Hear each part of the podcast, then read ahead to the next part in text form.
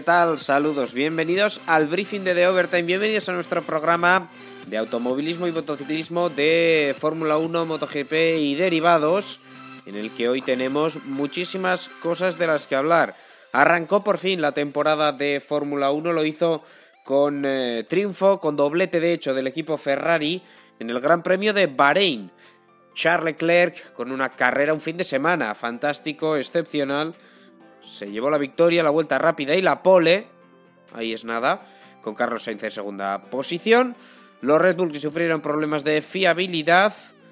Y también eh, Mercedes que con un menor ritmo, pero acabaron cosechando una tercera y una cuarta plaza. Hablaremos de Haas. Quinto Kevin Magnussen. Ahí es nada. El chino Zhu. Le tenemos que pedir perdón. Entró en los puntos en su primera carrera nada mal. El plan. Pues eh, el plan no marcha demasiado bien. No nos vamos a engañar. Y también tenemos MotoGP, porque se disputó el Gran Premio de Indonesia bajo la lluvia monzónica. Funcionó para que hubiera carrera. La señora con el cuenco haciendo ahí el ritual contra la lluvia. Al final tuvimos carrera y Cuartararo bailó como nadie. Bueno, como nadie no. Bailó como nunca, porque acabó segundo. Lo cual para él en lluvia es un gran logro, sin duda, un gran paso adelante. Pero el triunfo fue para Miguel Oliveira piloto portugués que hablábamos la semana pasada de que estábamos pensando cuándo había ganado. Bueno, de nuevo ha vuelto a ganar. Al final, en, en estas condiciones, pues se llevó el, el, triunfo el eh, piloto portugués. Me acompaña, como siempre, Joel Oliva para, para charlar de todo esto. ¿Qué tal, Joel? Muy buenas. Muy buenas, John. ¿Qué tal? Eh, bueno, no, no, no vamos a perder el tiempo porque tenemos cientos de cosas de las que hablar. También las categorías pequeñas, Fórmula 2, Fórmula 3, Moto 2, Moto 3. Vamos a empezar sí. por, por Fórmula 1, evidentemente, que, que, es el arranque de temporada. Y tenemos que empezar hablando, como no, de Ferrari. 1-2, eh, demostrando que el motor tira. El motor tira y mucho. Porque no solo fue sí. Ferrari. Luego hablaremos también de Haas, de Alfa Romeo. Pero, pero bueno, da la sensación de que superados todos los problemas, volvemos un poquito a esa situación de 2019 en cuanto al motor. Sí, yo creo que incluso mejor. Porque. Veremos no si, es, que fuera, si, es, legal del todo, bastante. que aquel se ve que no. No, aquel no. Y se vio porque a final de temporada se cambió el motor por ese sí. tema que creo que tenía que ver con, el, con, algún tema con el filtro del aceite, si no me equivoco. Y, y cuando se cambió ya vimos que después recuerdo eh, Brasil, Estados Unidos, eh, grandes primos de este tipo, que Ferrari era el tercer equipo, quinto y sexto. Eh, pasamos de. Y bueno, y también de decadencia como consecuencia de, de, Alfa Romeo y de Haas, que por ejemplo, Alfa Romeo ese año en los test, que era el primer año de Kimi allí, me acuerdo que yo estaba en la sala de prensa de Barcelona y la gente decía, hey, cuidado que son la revelación. Claro, luego cuando les cambiaron el motor volvieron un poco al sitio que les correspondía, sí. ¿no? Y lo que se vio los años siguientes. Y yo creo que esta vez es incluso una ventaja más aplastante porque sobre todo es que hemos visto a un Haas de ser el ultimísimo equipo a ser el quinto casi cuarto en cuanto a coche. Luego la dupla pues ya veremos. Sí. Pero, pero yo creo que la ventaja es aplastante si se confirma de ser un motor legal y que no tiene nada raro. Es un trabajo estupendo porque las vueltas que le pega al resto de motores es grande. Sí, sí, sí. Más allá del motor, evidentemente el Ferrari también tiene es un buen coche en general y lo demostró. Sí. Eh, desde, desde, desde esa clasificación donde Leclerc consigue la pole, muy apretada la lucha con, con Max Verstappen, sobre todo, y con, y con el propio Carlos, que Carlos, Carlos Sainz, que sí. se quedó, que se quedó también a seis milésimas de Verstappen. Al final Leclerc le encontró esa decimita de más, ¿no? Ya sabemos que Leclerc es un gran clasificador también. Es un gran buen carrerista, mejores, pero clasificadores. Eh, yo creo que hay más diferencia en clasificación que en carrera. Aunque, aunque no diga lo mismo este Gran Premio. Aunque no diga lo mismo este Gran Premio. Esta, esta semana igual no, no, no coincide, pero. Es la mejor. Pero las clasificaciones de Leclerc a mí me parecen sobresalientes. bueno, el año pasado no había más que verlo, ¿no? En carrera sí que estaban más cerca el año pasado. Pero en clasificación, pues Charles Leclerc da la sensación de tener ese plus de piloto, de piloto ultra, ultra talentoso. Con el ejemplo del año pasado, además, es claro porque eh, el mejor ejemplo es ver que el coche se caía en carrera. Y que él le sacaba el 200% en clasificación, porque en carrera el coche no daba para más y salía cuarto, que salió muchas veces, luego a lo mejor acababa séptimo, quinto en el mejor de los casos, cuarto, si era un circuito tipo, no voy a decir Mónaco, porque al pobre hombre le vienen pesadillas, pero un circuito tipo Hungría, donde no se puede adelantar, pues sí que puedes conservar el cuarto porque es complicado, pero el circuito Pon Austin con tantas bueno, en Hungría tampoco tuvo suerte, ¿no? No, en Hungría llegó Stroll y dijo, se acabó. Sí, sí. Pero si no, si no se lo lleva Stroll, gana la carrera. Sí, es, es, una de las cosas de la temporada pasada que hace que quede por detrás de Carlos. Sí. Ese cero y el de Mónaco, que son 50 puntos que se le van. Sí, sí, se le van las dos victorias que podía haber tenido. ¿eh? sí, sí, claramente. Mm. Y la de, la de Silverstone, pero bueno, esa no salvo el segundo puesto, que son sí, puntos importantes. Y que es al final, pero no es que se le escape tampoco, quiero decir, es que Hamilton al final tenía muchísimo más ritmo. Es diferente a las otras que, que, acaba una, una bueno, pues un, un problema en la caja tras un accidente que es el accidente es su mm. culpa, eso hay que tener en cuenta, pero que luego los mecánicos no se dan cuenta, aunque bueno, un cambio de caja de cambio le hubiera traído una sanción, bla, bla, bla, no hubiera ganado, vale. Pero lo de, lo de Hungría, pues es que Stroll decidió llevárselo puesto.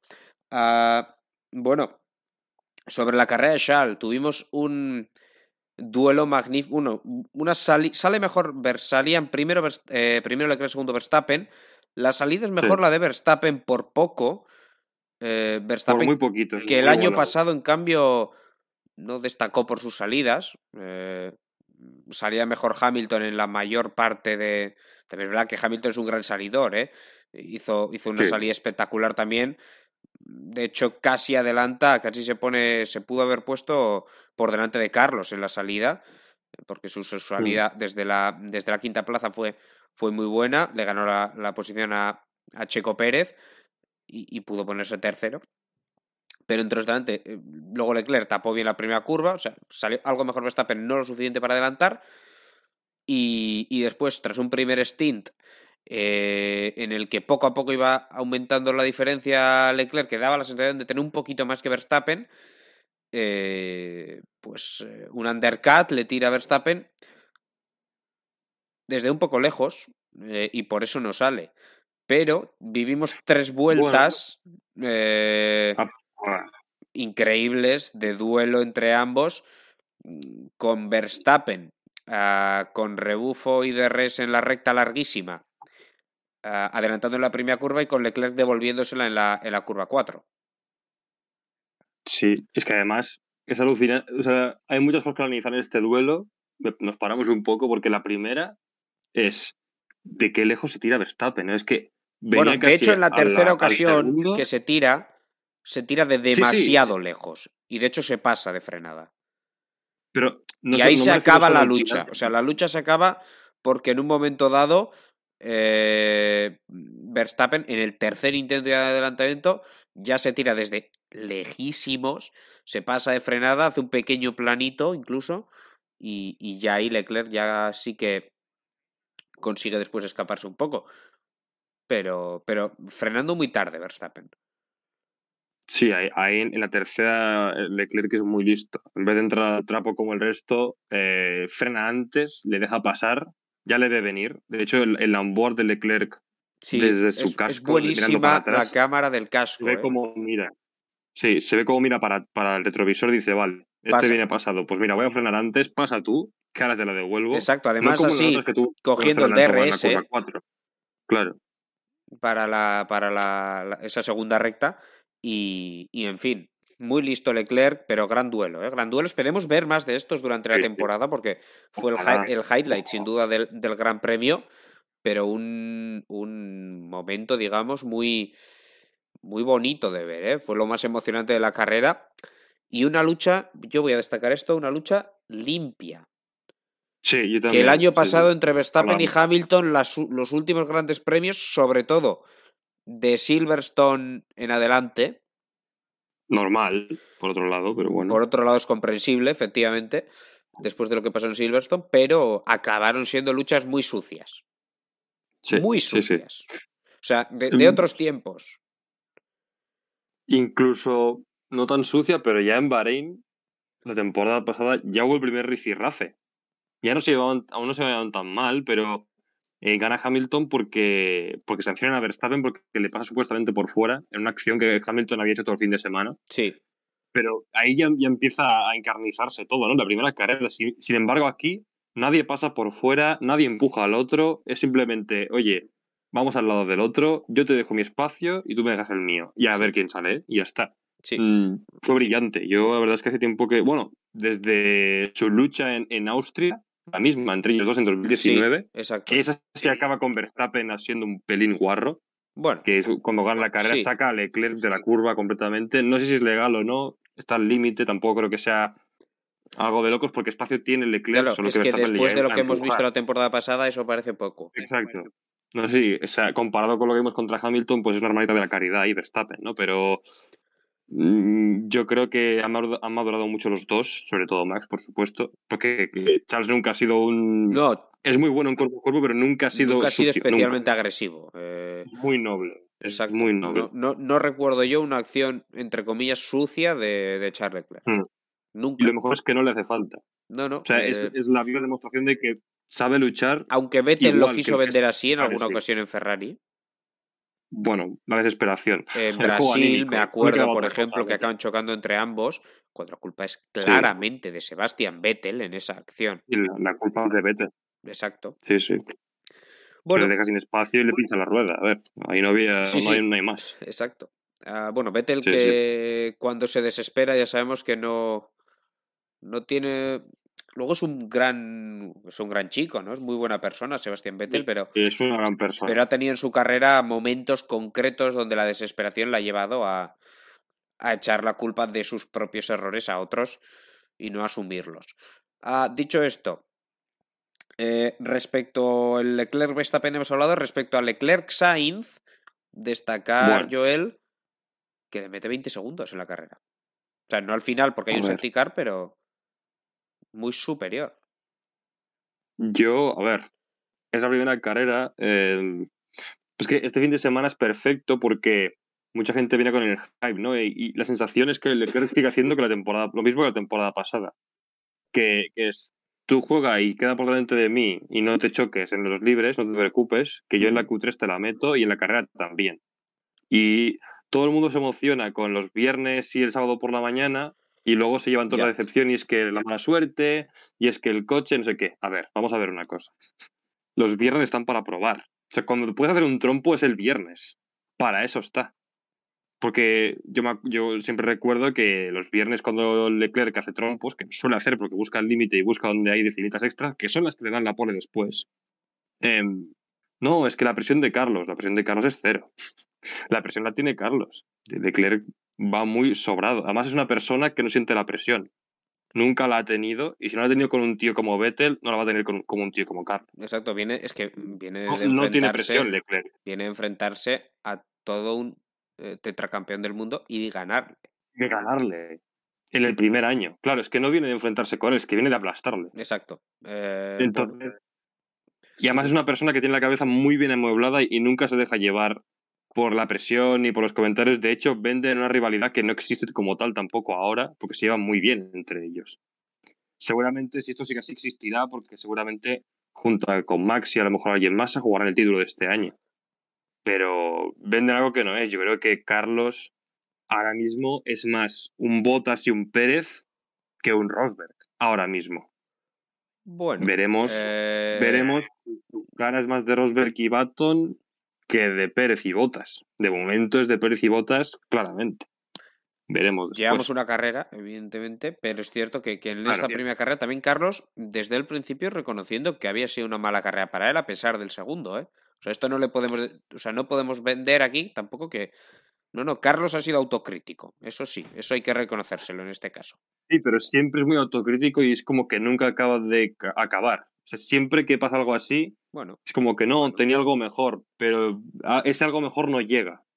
Y ya no sé si es que es la carrera puntual que siempre le pasa. Veremos, también es cierto que, realmente no hay más. También es cierto que Leclerc en Bahrein siempre ha rodado muy bien. No, Leclerc es, es de los mejores circuitos de Leclerc desde la Fórmula 2. Por eso. no sé si eh, tú lo recuerdas. Sí. Pero en Fórmula 2 hay una remontada de Leclerc desde en 12 vueltas adelanta a 12 tíos y gana. Es una cosa. En su primera carrera de Fórmula 2. ¿eh?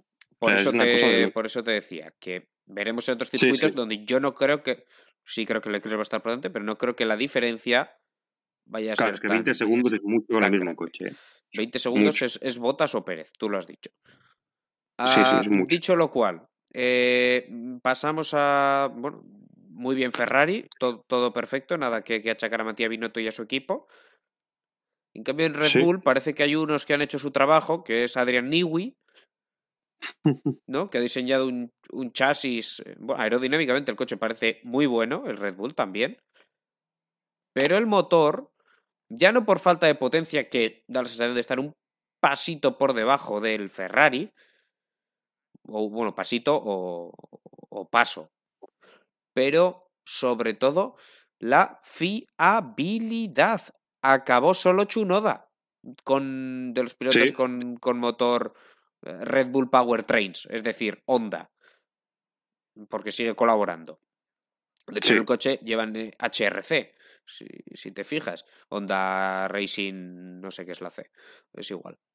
Eh, lo que te decía, Joel, que malas noticias para Red Bull, que tenían un podio, incluso la opción de dos, mm, bueno, mm, Pérez... venía Pérez, cerca de Carlos. Exacto, venía Pérez cerca de Carlos por detrás, no sé si, si hubiera podido adelantarle, pero, pero el de Verstappen era una segunda plaza sólida.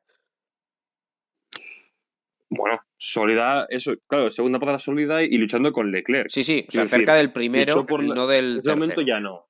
Pero, exacto, pero digamos que el, coche de Red Bull habrá circuitos en los que seguramente esté un pelín por delante o quede primero por delante, seguramente. Sí, claro, ahora hay que ver si queda. Porque, sí, o sea, quiero decir, es la primera carrera, siempre hay alguno que, que, que tiene problemas de fiabilidad. Era raro que, que, hasta las últimas vueltas no tuvimos ningún abandono, pero si son tres de cuatro. Claro, es que los únicos que abandonaron fueron ellos. El de Pérez y el de Verstappen supuestamente son por el mismo fallo en la bomba de combustible, creo. Con el combustible, sí, es el mismo fallo. o la no sé exactamente qué, pero relacionado con el, con el combustible. El de Pérez, eh, o sea, perdón, el de Pérez. El de Gasly no está tan claro, pero a Gasly, se le prende fuego el motor. Sí, se le prende el motor, entonces es distinto. Eh, pero son problemas de fiabilidad para todos menos para Chunoda. Por tanto. Sí, y seguramente no saben ni cómo, seguramente. Porque 3 de 4 exacto. te hace pensar que es más suerte que acierto que el de Chunoda no pete. Sí, exacto. Así que ahí tienen que, que echarle un vistazo y que no vuelva a ocurrir, porque un cero en un campeonato donde no es que vaya sobrado, ni mucho menos. No, no. O sea, duele. O sea, quiero decir, si el Ferrari es un coche fiable, ya son 26 puntos que has perdido respecto a Leclerc. Para recuperar eso, son varias carreras. Si no falla lo mejor, de, lo mejor del fin de semana de Ferrari, aparte de confirmar, que es lo que te iba a decir antes también, John, que por fin confirmamos un poquito lo que vemos en los test. Que esto yo no sé hace cuántos años no pasaba, sin contar a los Mercedes dominando.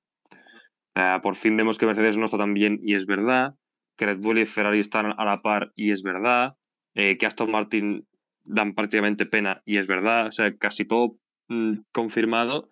Y con ese tema casi te diría que, aparte de confirmar que Ferrari está muy bien, o sea, lo mejor del fin de semana de Ferrari es que Red Bull no puntúa. Ni uno ni otro.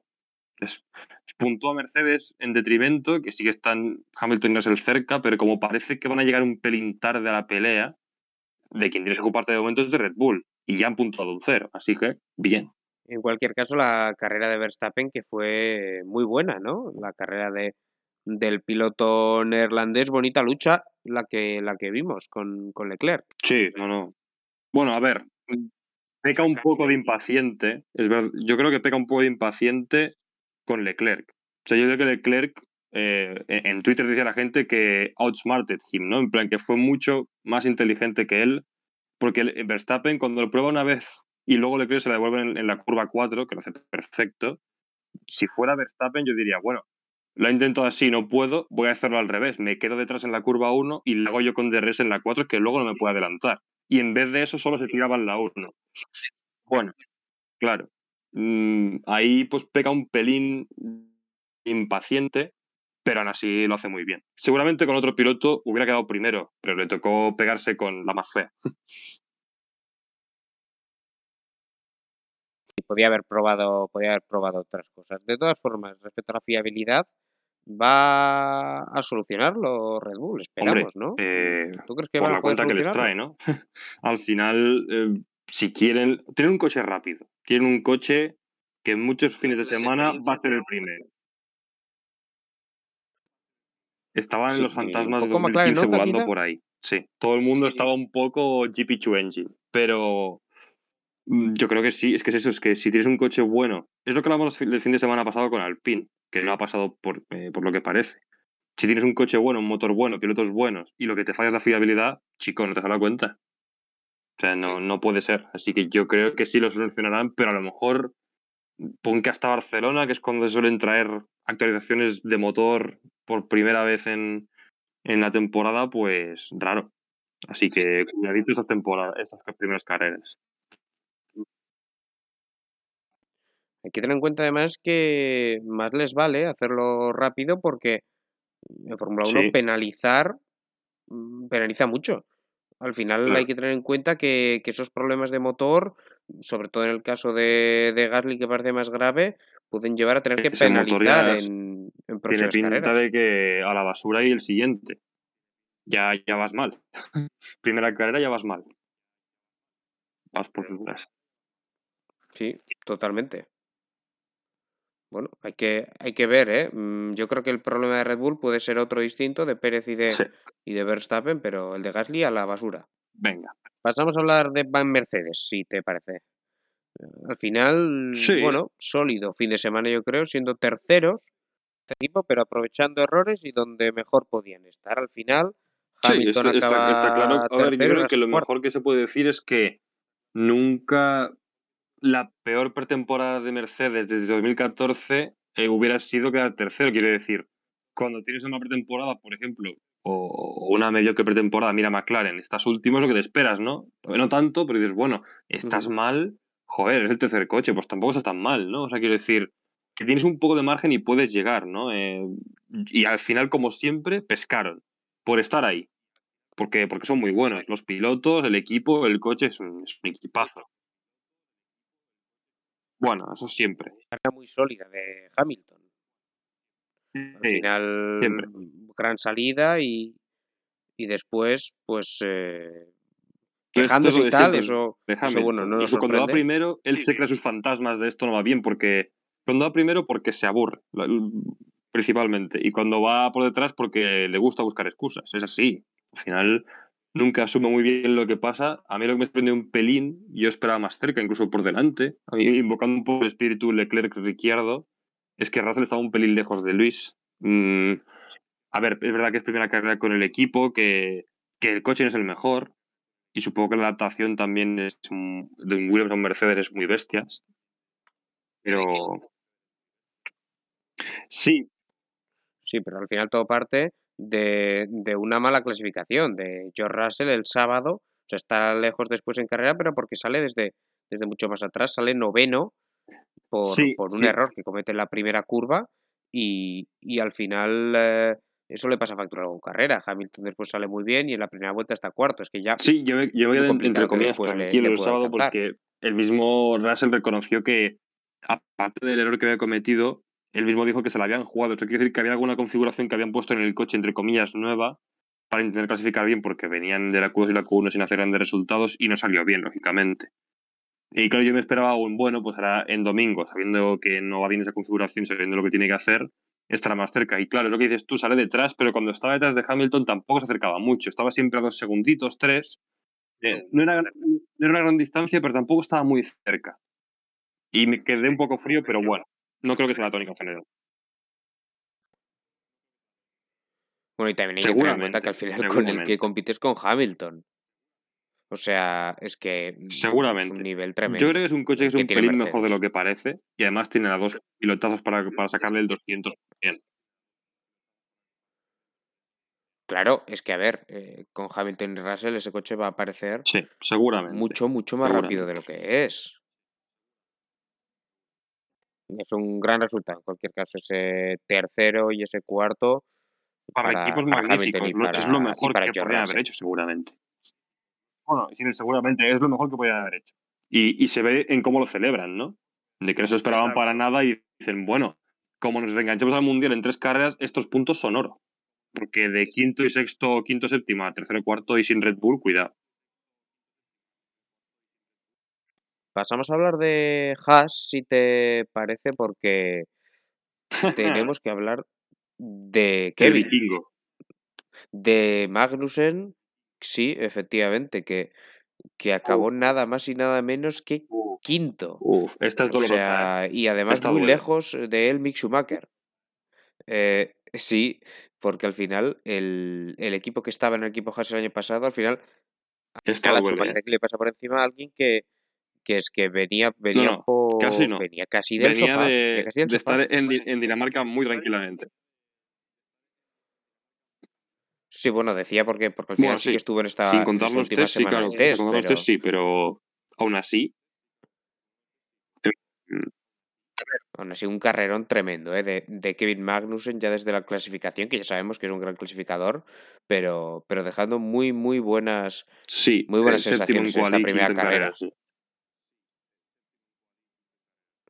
Al final mm, es un sueño esto para, Sí, para pero el lo mejor es eso, ser el mejor del resto. viniendo donde vienen. Al final yo creo que es lo mejor a lo que pueden haber aspirado y lo, y lo consiguieron. Y cuando falla alguno de arriba, pues te aprovechas. Y eso, algún fin de semana puede ser un podio.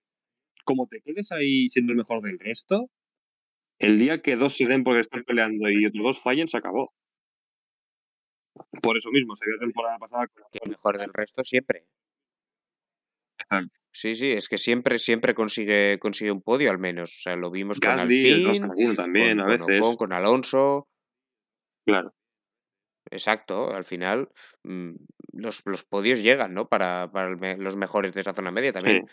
lo hizo McLaren, no este último año, no me refiero a este, sino el, en 2019, por ejemplo, con, con Carlos ya consiguiendo un podio. Tenemos que hablar también de Mick Schumacher, que al final va a echar de menos a, Sí, a ver, a que, que estaría por a detrás de. Magnussen lo tenemos todos claro, porque la calidad de pilotaje, aparte de la experiencia, lógicamente, yo creo que no hace falta ni hablarlo. Claro, cuando ves que el coche es tan bueno y lo que dices tú, que este tío viene prácticamente de su casa, que ha hecho un- eh, una semana menos de test que tú, que hace un año que no ha pilotado en Fórmula 1, ha pilotado en IMSA, es verdad, que eso te da mucha experiencia, también es verdad, ya lo vimos con. Alonso, pero no sé, eh, que también ha Sí, estado bueno. sin el equipo un tiempo. Y dices, joder, y ahora sí. Claro, no es que delante tuyo, es que él queda quinto y tú fuera de los puntos. Y tú quedas 11 también por los abandonos y por, todo, y por Gasly, y por los Red Bull y por toda la historia. Si no, quedabas 14. Es un 14. Claro, dices, cuidado, o sea, es una diferencia considerable que lo sabíamos, pero cuando la, para la- por si acaso alguien no lo había visto, pues te lo deja claro. Está claro que no está al nivel, eso ya lo sabíamos. Es que acaba por detrás que Mick Schumacher de, de un debutante, de Wang Yuzu. En fin, ahí está, ¿no? La, la diferencia entre, entre los dos pilotos del equipo Haas. Un equipo Haas que tiene un coche que, que anda y que ya empiezan a surgir esas primeras polémicas por su relación con el equipo Ferrari. Lo que está claro es que el motor Ferrari anda, pero hay otras piezas que quizá no se deban compartir. Empieza a salir alguna queja, ¿no? De, de bueno, mm, del motor, ¿no? Es, eh, es cierto que, que nadie de momento parece que se ha y, y quejado. tampoco ha habido quejas de momento, lo cual es raro, ¿eh? Se está centrando mucho del motor, ¿sí? Bueno, Ah, vale. exacto, no, no, del motor no. Haas con McLaren, yo hoy. hablaba de, de otras piezas. Sí, Haas que, que tenía ese. Bueno, McLaren que se había quejado del equipo Haas. También creo que Alpine por esa relación con Ferrari, ¿no? Que les hubieran podido copiar algunas piezas al, equipo italiano. Mayor, pero del motor, los Ferrari no he oído nada. Exacto. Que es lo importante, yo creo. Hmm. Sí, sí, no, de, del, ninguna queja he oído yo tampoco, ¿eh? del, del motor Ferrari nada que ver con cómo acaba aquello en 2019, donde sí, sí hubo quejas y bueno, ya lo hemos, ya lo hemos comentado, ¿no? si te parece hablar del equipo de Alfa Romeo, que parece similar bastante al de al de Haas, su, su monoplaza. Eh, Valtteri Bottas clasificó fantástico, clasificó en esa, en sexta plaza, pero mm. después salió mal. No, efectivamente, se vio decimocuarto, pero luego remontó hasta, hasta acabar eh, sexto. Que es bueno lo que decíamos. Eh, sexto es un octavo real, pero con el doble es un sexto, que está muy bien. Em, y, y, bueno, yo de Alfa Romeo, no solo de botas, como decías en tu introducción, que no he podido decirlo, eh, hay que pedir perdón a Juan Yuzu. yo el primero, porque fui. Sí, yo el primero, porque fui el primero que dijo, bueno, le va a costar mucho. Pero por, por motivos obvios, porque era un piloto que en Fórmula 2 era bueno, pero ya está. Eh, y como dije, pues bueno también era Latifi, bueno también era Mazepin, y la, la hemos visto cómo ha ido, ¿no? Y de repente Zu, eh, por muy buen coche que sea, solo hay que ver a, Mick, ¿no? Eh, es el segundo año y con un cochazo, en vez de quedar al lado del compañero, y eso ni puntúa. Y, y Zu, primera carrera, buen coche es verdad, pero puntos y gran ritmo, buenos adelantamientos también, o sea, lo hizo muy bien. O sea, te puedo asegurar que hizo la mejor carrera que le he visto yo a Zu en un año. Implica que quedó en el top 3 el año pasado de la Fórmula 2 y te puedo asegurar que ha hecho mejor en esa carrera quedando décimo que en cualquier podio del año pasado. O sea, es, es, una cosa, yo, me alegro mucho por él, ¿eh? pero de verdad que me ha sorprendido mucho. O sea, hay que agachar la cabeza aquí porque yo nos hemos equivocado. Toca admitir. Eh, bueno, hay que pedir perdón. Sí, exacto. Eh, nos equivocamos con, con, el bueno de Wang Yu. Carrerón. Con Wang Yu, que hizo una muy buena carrera acabando décimo.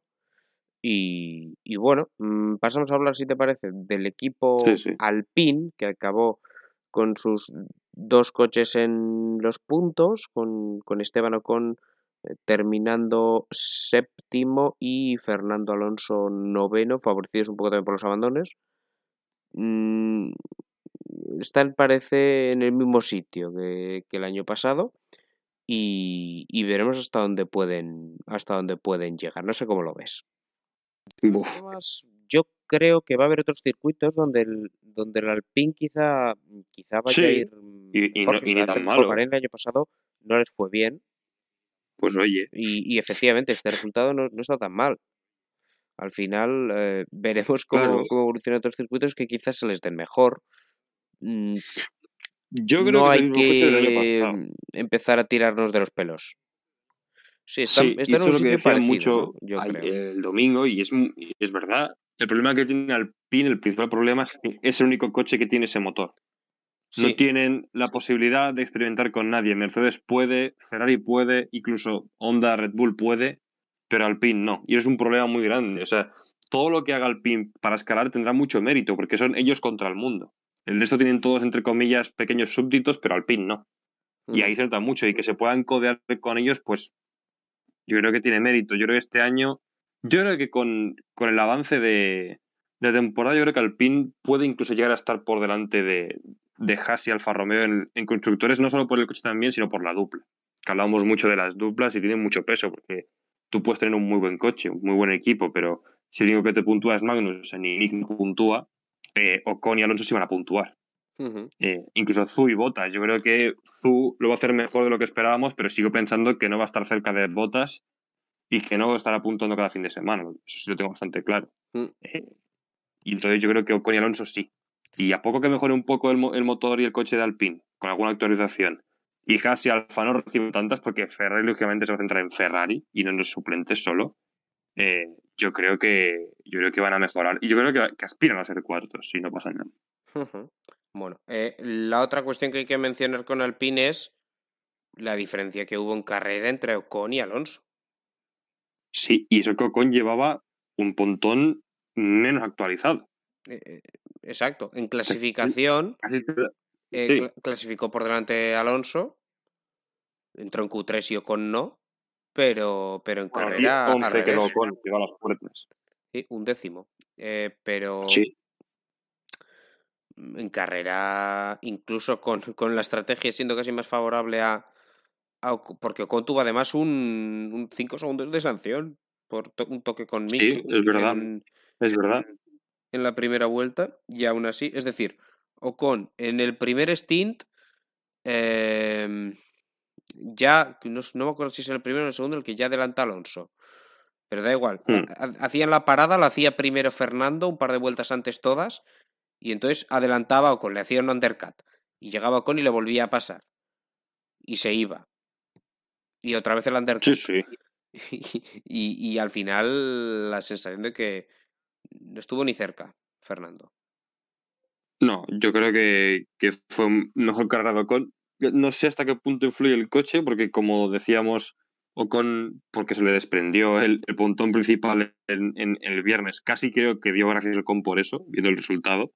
Eh, no sé en cuánto influyó esa diferencia de pontón, pero sin duda lo que se vio en quali no era lo que había en carrera. El ritmo de carrera era mucho mejor el de Ocon. Y yo creo que también demuestra lo que dijimos la semana pasada, que Ocon no es nada malo. Yo creo que mucha gente tiene una opinión er-, errónea de Ocon. Es un piloto muy bueno, el año que está fuera y el año que después que viene a Renault, yo creo que ya tener una versión distorsionada de él porque lo hizo mal. Pero ¿qué esperabas? Con Ricciardo al lado, con un Renault y con un año sabático, ¿no? Al final, y ahora sí con podio. Pero yo creo que confirma que cuando está en buena forma y tiene un coche que se adapta bien a él, es un gran piloto. Y yo creo que este año va a estar cerquita de, Fernando. Ya verás. Bueno, eh, pues séptimo y novenos eh, el equipo Alpine y tenemos también que hablar de Alfa Tauri, bueno, ya lo hemos hecho antes, simplemente apuntar que, que el octavo fue, fue Chuno tras el abandono de, de Gasly, que Gasly podría haber sido, pues podría haber estado con botas, ¿no? Yo creo. Con botas, sí, sí, sí. Justo detrás de Magnus. Por delante o por detrás, pero en esa, en esa pelea con, con botas, pues ahí, ahí hubiera estado. Chunoda octavo, bueno, carrera aceptable para un coche que... Buena, yo creo que buena. Sí, yo creo que. Bueno. Acaba delante de Fernando, por ejemplo. Sí. Y es de los pilotos, entre comillas, segundos pilotos de estos equipos de la zona media que estamos hablando, el que mejor queda, porque queda por delante de Alonso, de Zu y de Schumacher. Poco más le podemos pedir, ¿no? Sí, exacto. Yo creo que hizo un poco lo que le pedíamos en el primer programa la semana pasada, de decir, cuando toque sobre todo, cabeza fría, tío. No empieces a tirar todo lo loco, a insultar, a tirarle basura al coche, no. Eh, conduce, a lo que sabes y luego ya hablaremos. Y efectivamente, tuvo buen ritmo, adelantó bien, sabemos que uno adelanta bastante bien. Y yo creo que te dije, si vemos esta versión de Sunoda y poco a poco va progresando, yo creo que va a hacer un buen año. Sí. Así que yo creo que lo puedo hacer bien si sigue así. Espero que no fuera un espejismo y que realmente les sirva este resultado para entrar la temporada que para él es vital, porque si falla, adiós. Si falla, adiós, efectivamente. Eh, más, más coches. Vamos a ir descendiendo mm, según veo a los pilotos. Hemos comentado hasta el undécimo, ¿eh? Aston Martin. Duodécimo, Lance Stroll. Último, Nico Hulkenberg. Bueno, a Hulkenberg se lo perdonamos porque este sí que llegaba desde el sofá de casa directamente este al coche. Y, y aún así, en clasificación. Eh, Eso fue increíble, ¿eh? Sí, sí. Eh, Eso fue una cosa. Clasificó, si no recuerdo mal, el 17 o. ¿17? Sí. Yo creo a dos décimas por delante de Stroll. Eso es una cosa. 17 Hulkenberg, 19 Stroll. En fin, con carrera se dio la vuelta a, a, la situación, lógicamente, al final también a nivel físico, ¿no? Eh, claro, eso es normal. Le pudo pasar factura a, a, Hulkenberg. Claro. Eh, el Aston Martin, de todas formas, la sensación es que no va. Veremos qué, qué le puede sacar Vettel, pero pueden ser el. Yo los veo claramente como candidatos a ser segundos por la cola. Creo que McLaren saldrá de ahí en algún momento. Sí, depende un poco. Yo creo que la cola real de aquí a final de temporada estará un poco entre Williams y, Aston Martin. Exacto. Al final parece a eso voy. Que, si, hay un, sí, si hay un declive muy grande de, de Haas o de Alfa, parece que va entre ellos. Y es una pena, hablaremos más ahora de, Williams cuando les toque, pero esperábamos más de los dos. Eh, te decía yo el otro día cuando hacíamos un repaso, haciendo una pérdida extensa de temporada, que yo de Aston Martin a lo mejor no esperaba que estuvieran arriba, pero sí que me esperaba algo más, porque el coche parecía que prometía más, pero los problemas que, se encontraron cuando llegaron a Barcelona en los test privados creo que les han matado. Y yo creo que no han encontrado la solución y, que se van a quedar en el pozo este año.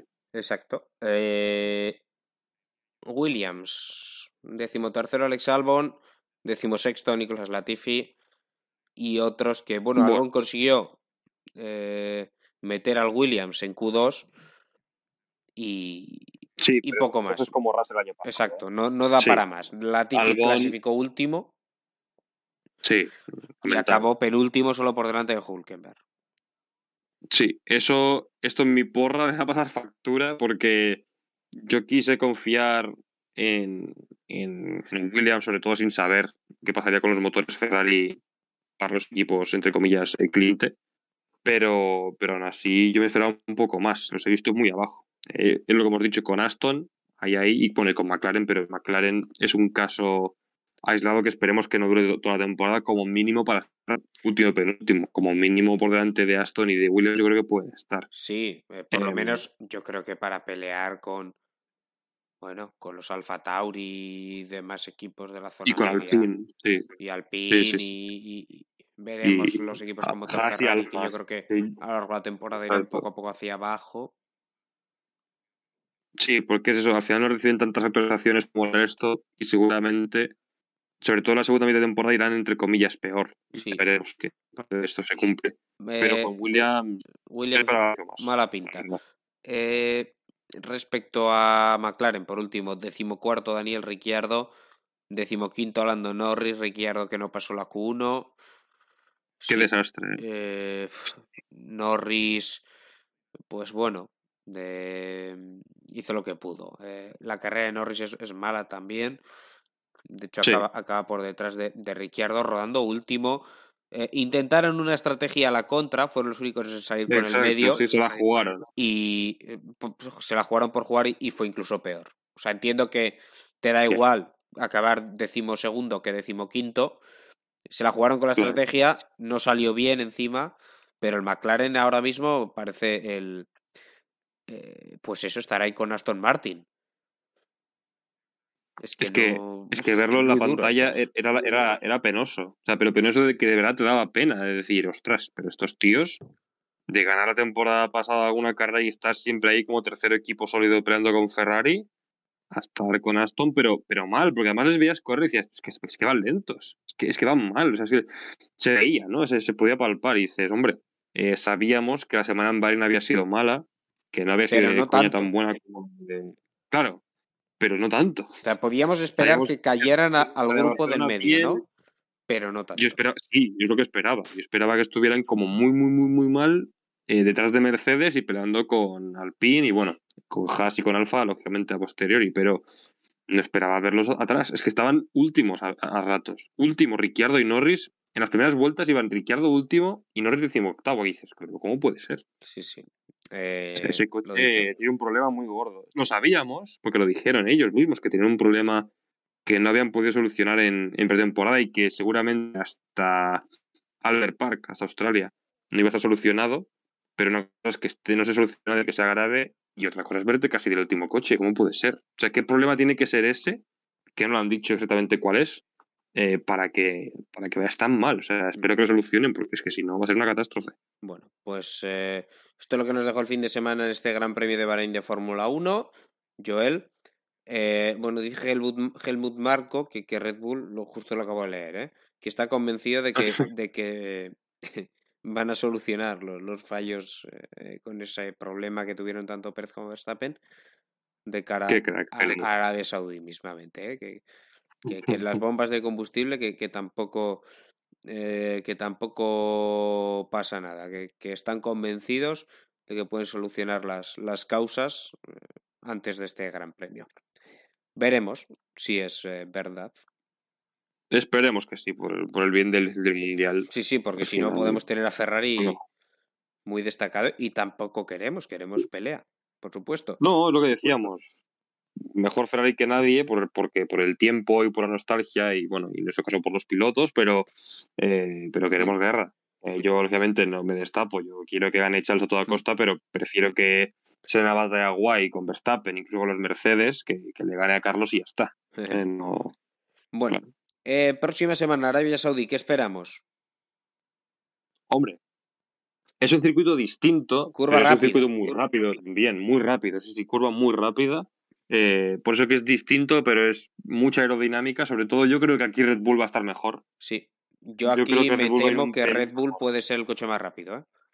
Sí, creo que no será muy destacado, pero creo que la ventaja que necesitas para ir eh, tener un, extra esa curva rápida, creo que la tiene Red Bull. Y, también creo que Alpine puede ser el mejor equipo de la zona media. Cuidado, sí, yo incluso Mercedes, creo que Mercedes puede dar un paso adelante también. Sí, pero, también con el diseño aerodinámico que tienen, cuidado. Sí, pero. Mm, sí. Sí, pero se puede quedar más cerca. pero cuidado. Más cerca sí, pero yo creo que se van a quedar en esa misma posición. Sí, sí, yo también, yo también. Por eso, más cerca puede ser.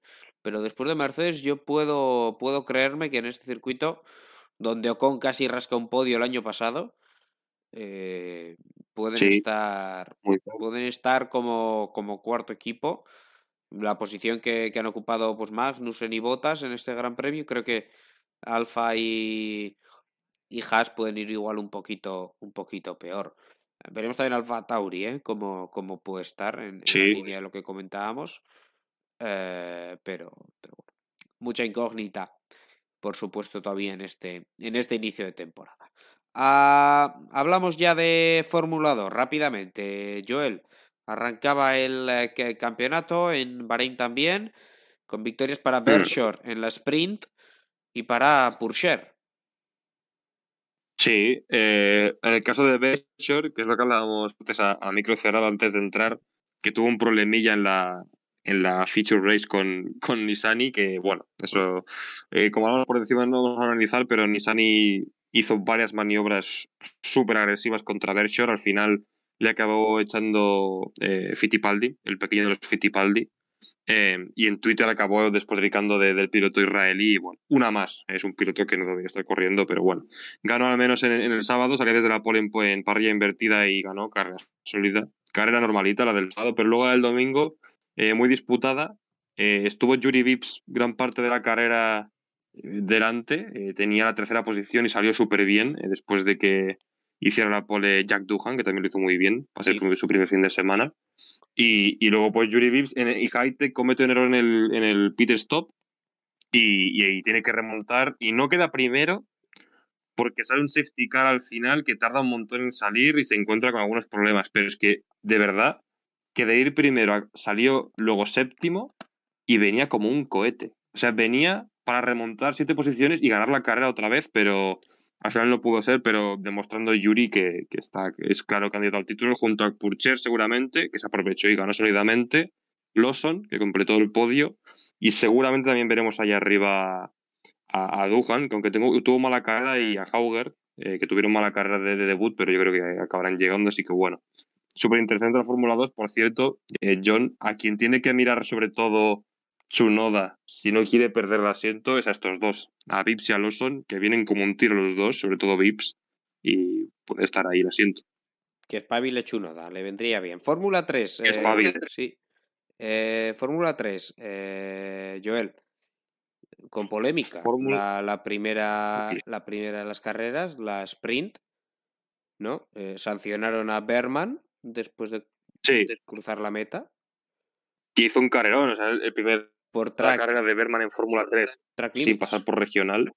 Track limits, sí, los eternos track limits en Sakir que no acaban nunca de quedar claros. No fue el primero, hubo varios, eh, no fue el único, perdón, hubo varias sanciones, pero esta fue, mm, yo creo que demasiada. Para quitar la victoria a alguien de esta manera, yo creo que, que, fue severa, pero bueno, eh, yo creo que le vendrá bien para aprender al bueno de Oli, que se demuestra como uno de los grandes animadores de este campeonato, junto a bueno, a Hadjar, que fue quien ganó la primera carrera, pero yo creo que los que estarán delante realmente, que fue lo que yo te dije, eh, Martins, eh, Leclerc, el propio Berman, eh, gran carrera de Colapinto también, que hizo la, pole, en, el sábado.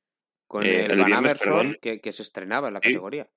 Ah, eh, primera carrera del equipo, primera carrera suya en F3, hizo pole. Mm, es, es verdad que es un piloto muy experimentado a pesar de que es joven. Ha corrido ya Le Mans, por ejemplo. Es muy joven, pero también tiene mucha experiencia. Eh, no creo que le dé para ganar el título, pero creo que estará ahí, entre comillas, molestando. Pero yo creo que los nombres son Crawford, son Maloney, eh, Klerk, Martins Berman y antes de pasar a las motos, eh, a ver, eh, yo no quiero decirlo porque no lo pienso, porque he visto en directo y creo que tiene muchas más cosas, pero mucha gente decía, cuidadín con el prema de Leclerc, que a lo mejor tiene un poquito más que el resto. Esto viene porque Leclerc salía, el hermano, lógicamente, salía decimotercero, acabó segundo, hizo un carrerón, es decir, el coche no lo llevaba solo porque los adelantamientos los tenía que hacer y muchos eran en curva rápida, es decir, que eran de manos. Pero es verdad que iba como un cohete. Es que no llegó a Martins porque no le daba tiempo, a pesar del carrerón de Martins, porque es que Leclerc venía como un cohete. Y, a ver, yo no lo pienso. Quiero decir, creo que no le hace falta, porque creo que es bastante bueno. Y, pero ya hay gente que sospecha que la ayuda está en camino por si el pequeño de los Leclerc la necesita, así que Esperemos que no, yo al menos espero que no y creo que sinceramente no lo necesita, pero esperemos que no sea un MIG 2.0. Los ART como un tiro, ¿eh? Víctor Martins en, la, carrera en la principal, vamos. bueno, claro, primero, en la, del... Sousi tercero y, Correa cuarto. Es que en la del sábado, eh, Sosi se lleva por delante a Martins. Claro. Es que eso no tiene ningún sentido. Sosi hizo, una maniobra súper agresiva que entre compañeros de equipo en la primera carrera nunca. O sea, falló de, principiante, claro, en la categoría. Pues, es el campeón vigente de la regional. Eh, para mí es un piloto muy discreto, pero lo hizo muy bien la temporada pasada. Y, con Martins, pues yo creo que cometió un error muy vasto, porque los puntos que ha perdido Martins en la carrera del sábado eh, son puntos que le hubieran venido de mucha ayuda y no estará a un punto de Leclerc. Hubiera estado mucho más lejos eh, como líder de, de esta primera carrera, pero el, el, carrerón que se marca Martins el domingo es brutal y demuestra que de no haber usted tocado con el compañero el sábado, hubiera llegado muy lejos, así que va a estar entretenido. Cambiamos de tercio, si te parece. Venga, va. Vamos con las motos, que tuvimos Gran Premio de Indonesia. Con la primera noticia que tenemos que hablar es eh, la nueva lesión. De nuevo, ocular, la misma que ya tuvo sí, este lo he visto ahora, ¿eh? invierno de Mar Márquez esa mm, diplopia eh, que le surgió tras una caída tremenda en el warm-up. Eh, en fin, se cayó tres o cuatro veces este fin de ¿eh? semana. No está cómodo. Más allá de ahora este problema grave, evidentemente, habrá que ver lo que tarda en recuperarse, pero, pero no está cómodo sobre la moto. No, no, eh, para nada cómodo. Eh, sobre todo es que es la última caída. Bueno, realmente la moto le hace un high side, le hace ese mix mix entre la parte de, delante y la trasera de la moto y sale volando Márquez, pero es que sale volando muy arriba, es que sale catapultado para arriba y claro, cuando cae, cae prácticamente con la cabeza, no totalmente. Primero cae, primero cae con, los, con las piernas, o sea, de pie casi, sí. y, y después con la cabeza golpea el suelo, sí. Sí, sí, sí, sí. Totalmente. Y la verdad es que eh, luego le, le, pasó factura eh, en manera de que no pudo correr la carrera. Y además, claro, no sé si la lo de la diplopía tiene que ver con el tema de la caída. No sé si lo han confirmado. Mm, bueno, dicen que es leve, más leve que la de la temporada pasada, pero dicen que cuidado. Exacto. Veremos. Pues todo el ánimo, toda la fuerza del mundo para, para Mark eh, pero lo dicho, eh, en fin, un poquito de, de pena incluso, mm. porque la sensación, la sensación es que, que lo mejor de Mar Márquez ya lo hemos visto. Veremos cómo vuelve. Ya el año pasado lo vimos ganar carreras, hay circuitos que se le dan muy bien. Eh, y, y en los que parece que, que, con una mano pues puede, puede ganar. Y da igual la mm. moto y da igual todo, pero. Sí, sí. Pero es que este año le vemos incómodo encima de la moto. Cuando no consigue ganar ni a, ni a su compañero Paul Espargaró es eh, ciertamente. Sí, está muy, muy, muy incómodo. Vamos con lo bueno, que tuvo la carrera sobre agua, por cierto, acortada 20 vueltas, Ah, y con unas Yamaha que por fin corrieron este fin de semana, ya desde la clasificación, ¿eh? con la pole para, para Fabio Cuartararo. Joel, sobre seco era claro favorito Cuartararo. Lo que pasa que luego yo creo que es la mejor. Sí, yo creo que es la mejor carrera que le recuerdo a Fabio mojado. Sí, sí, sí. si no se me pasa alguna. No, no, se te pasa ninguna. Pero por eso te digo que si esto fuera en seco, si hubiera sido en seco, estaríamos seguramente hablando de una victoria de Fabio. Sí, victoria y buena, porque además sale muy bien. O sea, pierde las posiciones en las primeras vueltas después de salir primero em, y, luego al final eh, le van pasando, pero luego remonta. Luego lo hace muy bien porque remonta y queda segundo. y yo creo que no coge a Oliveira porque sí, sí, sí, pero si no queda primero. Eh, carrerón de Fabio. O sea, carrerón de sacar eh, de donde no había y carrerón de si tengo que repetir título, lo voy a hacer sacando de donde no hay. Que no hay ni en la moto, ni en la pista, ni nada, pero él eh, siguió delante yo carrerón de, Fabio. Carrerón de, de campeón, exactamente. Veremos en otros circuitos cómo pudo ir la Yamaha, que era la peor moto en, en Qatar. Y, y aquí en, en el circuito de Mandalika, en Indonesia, pues era prácticamente la más rápida, podemos decir. Mm. Mm, así que, bueno, mm, evidentemente le vienen mejor estos circuitos sin rectas tan largas, ¿no? Eh, curvas enlazadas y demás. La recta yo creo que les mataba en, en Qatar, esa recta tan... Espera un segundo, ¿eh, John? Que me están llamando. Un tan grande, sí.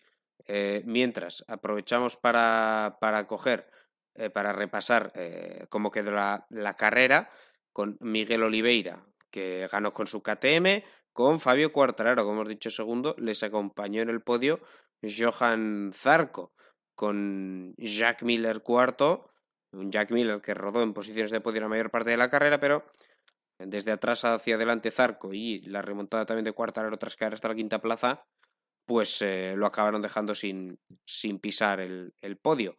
Con Rins Mir quinto y sexto, con Morbidelli, la otra Yamaha, la séptima posición, Em, Brad Binder, que al final superó a su, a su hermano en la última vuelta, octavo, noveno Aleix, y Darren Binder, el rookie que ha llegado directamente desde Moto 3, que acabó décimo, pero que rodó octavo varias vueltas y, y nada, ni un pero, ni un pero le, le podemos poner a, a, su, a su carrera. Eh, la verdad es que mm, en fin, el hermano pequeño que le hemos criticado aquí, pues, pues hay que reconocer también que lo hizo bien. Enea Bastianini, un décimo, el líder del Mundial, con Paul Espargaro, duodécimo en ese mismo grupo, también Alex Márquez, décimo tercero, Luca Marini, décimo cuarto, y Pecco Bañaya, el favorito para el Mundial, que sumó un punto. Cero en Qatar, uno en, en Indonesia y, la sensación de que, en fin, mm, es que esto no, no, no, no termina de arrancarlo. Peco, que tiene que mejorar indudablemente de cara, de cara a próximas carreras. Fuera de los puntos se quedó Maverick Iñales, decimos sexto, Raúl Fernández, decimos séptimo, Fabio Di Gian Antonio, decimo octavo, Takaki Nakagami, decimo noveno, Marco Bezzecchi, eh, vigésimo, y Remy Garner, eh, pues fue vigésimo primero. No terminaron eh, Jorge Martín, que, que, se fue al suelo, también Andrea Dovicioso, en este caso por, por problemas técnicos con su Yamaha del año 2021, con la With You Yamaha, pero, pero bueno, no terminó. Y Mar Márquez, que ni siquiera empezó la carrera tras esa caída que hemos comentado en el warm-up. Em, bueno, mm, en fin, un, podio que, que, coparon al final eh, tres marcas distintas porque, bueno, Oliveira es un, es un piloto que de repente nos da estas sorpresas positivas, un piloto relativamente regular, pero que tiene destellos de repente que le llevan a, a ganar carreras y, bueno, mm, nada que objetar a su, a su victoria. Hemos hablado de Fabio pero, pero Oliveira tremendo. Sí, sí, sí. Es que además es lo que decíamos antes, que justo comentábamos el programa de la semana pasada eh, que él aprovechaba estas pequeñas ocasiones para, para ganar y confirma también un poco que la KTM va bien en seco y también en mojado. Eh, y, lo que va, y, lo que, y lo que es mejor, que los dos pilotos funcionan. En el caso de Binder no tuvo tan buena carrera, pero acabó octavo, buenos puntos. Eh, y en el caso de Oliveira, eh, primero y bien, además. Quiero decir, se peleó un poco con Miller y, con, y con Zarco, si no me equivoco, pero cuando cogió el liderato no lo soltó. Mm, Tiró y creo que como cuatro segundos, o sea, tranquilamente, muy fino. Sí, totalmente, totalmente de, de acuerdo. Eh, Rins llegó a rodar también en posición de podio, si no me equivoco. Al final acabó siendo superado por, por Zarco y Cuartararo. Y acaba quinto. La Suzuki que en agua siempre ha sido una moto que ha ido bien, en realidad. Pero siempre, sí, muy estable, muy sólida. Quizá no, no es suficiente como para ganar. Es como no es la mejor moto, pero tanto en seco como en mojado siempre están ahí. Eh, siempre están intentando pescar eh, cerca y los pilotos también son buenos, lógicamente. Eh, Mir campeón del mundo. Em, yo creo que es una buena moto. No sé si les va a dar para. Es que lo de Mir de aquella temporada, por muy bueno que sea, yo sigo pensando que es más por, lo, por el fallo del resto y porque no estaba Mark que, que tanto. O sea, yo creo que Mir en un campeonato normal se demuestra que no le da para ganar. Creo que es más por la moto que por Pero él. es un piloto muy regular. Sí, exacto. Es, un, martillo va a estar ahí, va a estar ahí. Pero la moto no le da. No, pero va a estar ahí y, aprovechar fallos y a ser regular, que eso te deja muy arriba. Porque Bañaya, que, Es, que, Es, del otro tema que quería hablarte, un punto en dos carreras. No, Bañaya está vigésimo en el mundial. Es decir, nuestro favorito. Seguimos manteniendo que lo gana. Y el de todo el mundo. Yo sí a ver, yo sí, pero porque no me queda otra, quiero decir, no hay que bajarse del barco, ¿no? que es feo. Pero el, mundial es muy largo, quedan muchísimas carreras. Yo creo que lo bueno es que nadie ha sacado 50 puntos. No, no, eh, es líder. No hay, no hay, un dominador claro. Con 30 puntos Enea, Bastianini. Claro. Márquez se cae, Fabio el otro día no iba bien y esta gracias a no la gana. Binder otro día bien y está más atrás. Oliveira en el lateral se retira. Zarco bueno. Polen está fatal. Te, te eh, cómo está la tabla del Mundial. Sí, sí, lo estaba mirando ahora. 30 puntos en Bastianini. Segundo, Binder, 28. Tercero, Cuartararo, 27. Cuarto, Oliveira, 25. Claro. Johan Zarco, 24. Quinto, Joan Mir, 20. Paul, 20. Rins, 20. Alej, 20. En fin, es que tenemos ahí en, en, 10 puntos a los, a los nueve primeros del campeonato. La historia es, eh, llega Peco y te gana la semana que viene, eh, o de aquí dos semanas, perdón, en Argentina, y ya está ahí. Sí, sí, totalmente. Es que ya, quiere decir que lo bueno que tiene Peco, eh, bueno, Peco y, y, algún piloto más, como podría ser Mark también, que, no está tan atrás, pero que está atrás, incluso Miller, si me apuras, es, nadie se ha ido. O sea, aquí no hay ningún tío, por ejemplo, no ha llegado Fabio y después de ganar el año anterior ha venido y ha ganado las dos primeras. Tiene 50 puntos ya. Ostras, cuidado, pues me pasará otra vez como el año pasado, que me reengancharé al final y no me dará la suficiente porque no me quedarán carreras. Lo bueno en esta es que si haces el clic rápido, a poco que hagas una victoria y, una, y un podio, que con esa moto y con ese pilotaje puedes, ya estás ahí. Exacto. Entonces, el, problema es aprender del año pasado y que no te pille el toro. Porque estaremos Empezar en las a espabilar ya. Claro, esa es. Bueno, Ese es el resumen. Pues eh, mm, repasamos también, por cierto, KTM liderando el Mundial de Constructores. ¿eh? Esto es inédito. Hombre, segundo y primero en dos carreras, muy, está muy bien. Y octavo además Binder, eh, que son puntos extra el domingo, así que bien, muy bien. de ah, momento tenías razón tú. Sí. Yo ya te dije que las KTM iban a, ir bien. En Moto 2 Victoria sorprendente para Somkiat Chantra. Sí. Mm, de principio a fin. Llegó, se escapó y, lo vieron en meta. Sorprendente. La primera victoria para un piloto tailandés en la historia del Mundial. Sí, yo, yo creo que.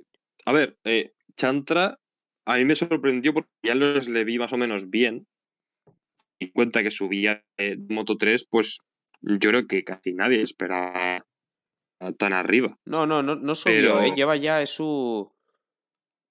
Es su el segundo, tercera, tercera temporada ya en Moto 2. ¿Tercero? Sí, sí.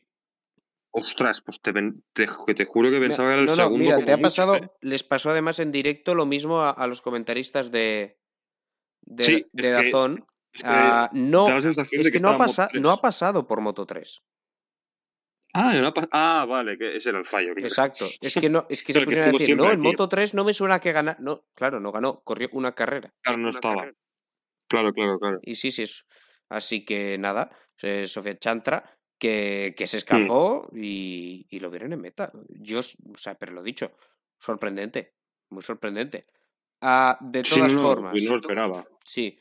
Eh, de cara al Mundial, mm, se van aclarando las cosas porque Celestino Vietti, primero en la primera carrera, segundo en la segunda carrera, Aaron Canet, segundo en, la, primera, tercero en esta, repiten podio, Vietti y Canet.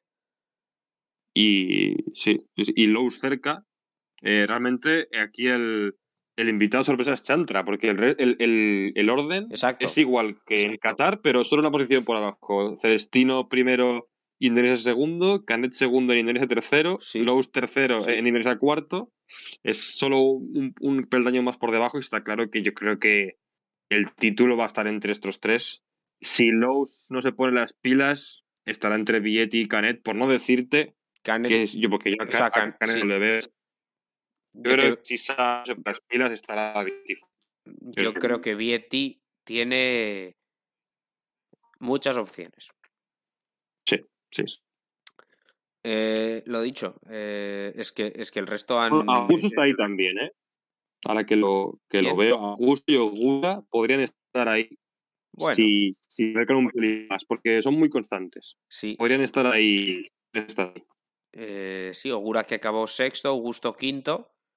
Mm. pero, pero bueno, hay que empezar a quedar por delante de los que llevas por delante, porque de momento, lo dicho, Vietti, Canet y Lowe's, que fueron podio, en Qatar quien sido segundo, tercero y cuarto. Se fue al suelo Jake Dixon cuando estaba peleando por el podio. Marchaba peleando por la segunda posición. Sí, peleando con, con Vietti, ¿no? Si no me equivoco. No, con Lowe's. Vietti estaba por detrás en ese momento. Estaban los dos ah, británicos pues en, zona de podio. Sí, sí, sí, sí, cierto, cierto. Y, bueno, Pedro Acosta, hablando de, de él, cierto. Eh, bueno, otra sanción. De nuevo tuvo que hacer una long lap. A ver si, empieza ¿eh? a, centrarse. Y aún así terminó noveno. Eh, bueno, mm, mejorando el décimo de la semana pasada, poco a poco, ¿no?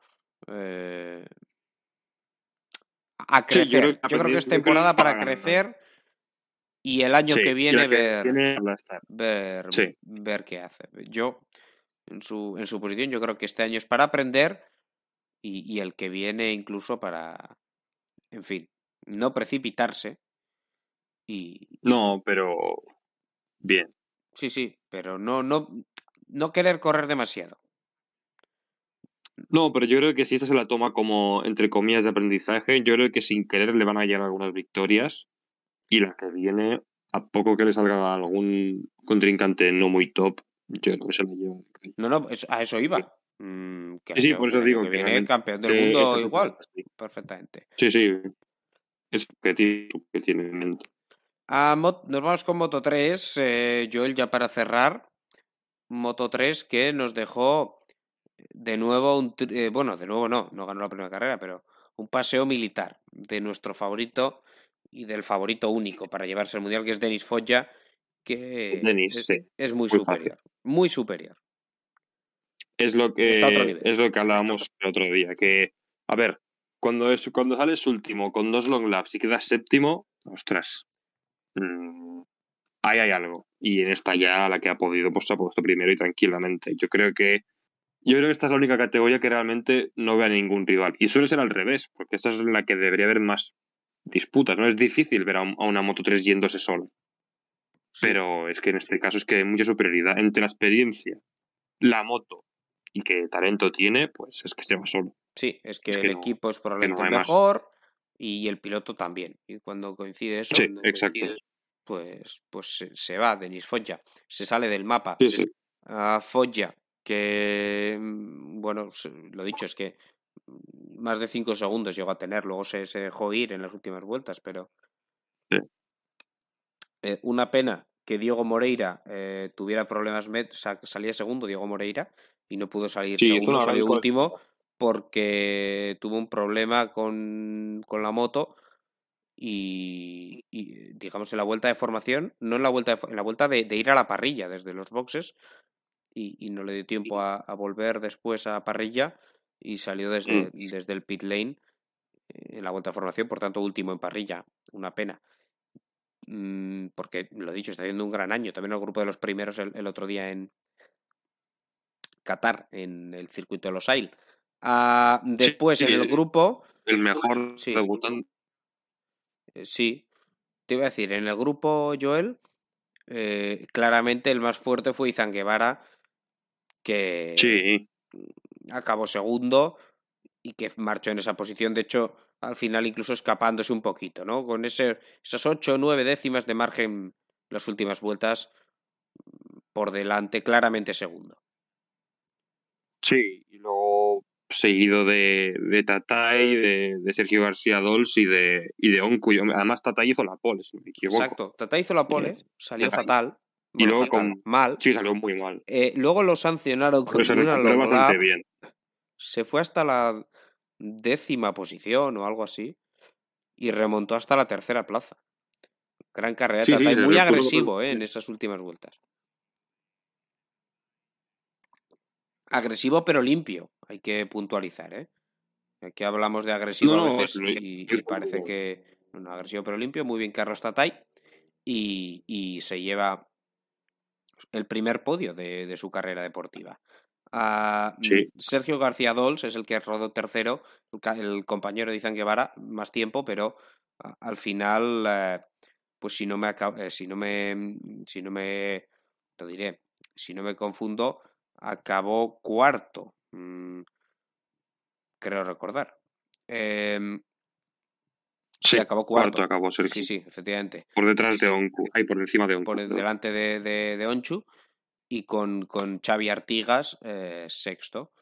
Um, séptimo y Holgado noveno.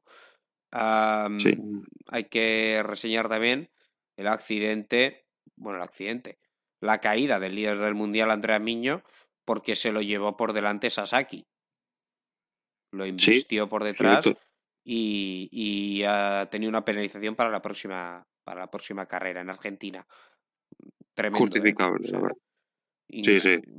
Es que le embiste totalmente, se lo iba puesto. Eh, y el pobre niño, pues que no sumó puntos. Así que más fácil para, para Foggia. Porque el que gana la, primera carrera suma un cero. Un cero. Un cero. Ahora, ah, voy a buscar un momento la, la, clasificación del Mundial y con esto ya cerramos este, este briefing muy intenso que nos ha llevado por, por muchas, por muchas carreras, seis categorías, tres de automovilismo y tres de ah, motociclismo. Y, el líder del mundial ya es eh, Denis eh, Foggia, que le saca un punto a Sergio García Dols, 34 para Foggia, 33 para Sergio García Dols, tercero Izan Guevara, ¿no? Los, los dos compañeros de las PAR, segundo y tercero, 33 puntos para Sergio, 28 para Izan Guevara, Andrea Miño, que es el cuarto con 25, Onchu quinto con 24.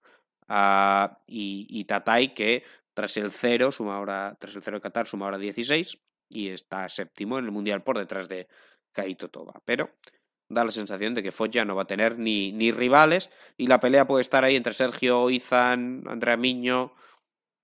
Sí, Onchu incluso, a ver si llega. Porque... a ver si llega, pero eh, exacto. Está, está atrás. No sumó en, en Qatar, hay que recordar. Así que veremos, mm. veremos eh, cómo se desarrolla. Esta semana no hay motos, tenemos eh, Fórmula 1, eso sí. En el Gran Premio de Arabia Saudí tenemos Fórmula 2 y no Fórmula 3. También, sí. Solo Fórmula 2 y Fórmula 1, sí. Exacto. Bueno, mm, pues eh, la semana que viene estaremos aquí para repasar lo que den de sí esas carreras. Joel Oliva, muchísimas gracias, como siempre. A ti, John, nos vemos la semana que viene. La semana que viene, Gran Premio, bueno, esta semana, mejor dicho, Gran Premio de Arabia Saudí, ese circuito rapidísimo, circuito urbano más rápido que existe, yo creo. Es una locura. Ah, Actualmente sí, es Ya lo descubrimos el año pasado y, la verdad que es un circuito interesante, bonito. Veremos si tenemos una carrera con menos incidentes que, la del año pasado. es fácil, teniendo en cuenta todo lo que pasó. Exacto. Es fácil.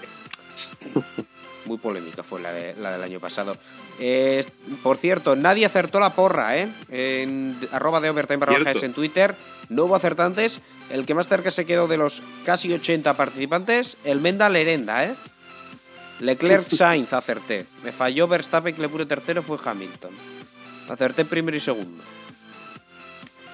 Eh, solo dos personas apostamos por la victoria de Leclerc, ¿eh? Y tú no eras uno de ellos. yo, es que yo es que no quise tirar de corazón. Me daba un poco de. Siempre me da un poco de grima tirar de corazón y tuve que tirar de más de, de otra cosa, ¿no? De cabeza. Pero bueno, para la próxima ya no me lo guardo, ¿eh? Ya no te dejo ganar más. Lo dicho, para participar eh, en nuestro Twitter de Overdime barra baja es. Eh, pues nada, el tweet fijado, darle a retweet, seguirnos y en los comentarios responder con vuestro podio para el Gran Premio de Arabia Saudí. La semana que viene resolvemos, a ver si esta vez sí tenemos acertante, y se lleva ese polo, camiseta de un equipo de Fórmula 1, del que quiera, salvo de Haas que no tenemos. No es que les odiemos, es que no tenemos. Ah, es todo por hoy. Muchas gracias y hasta la próxima.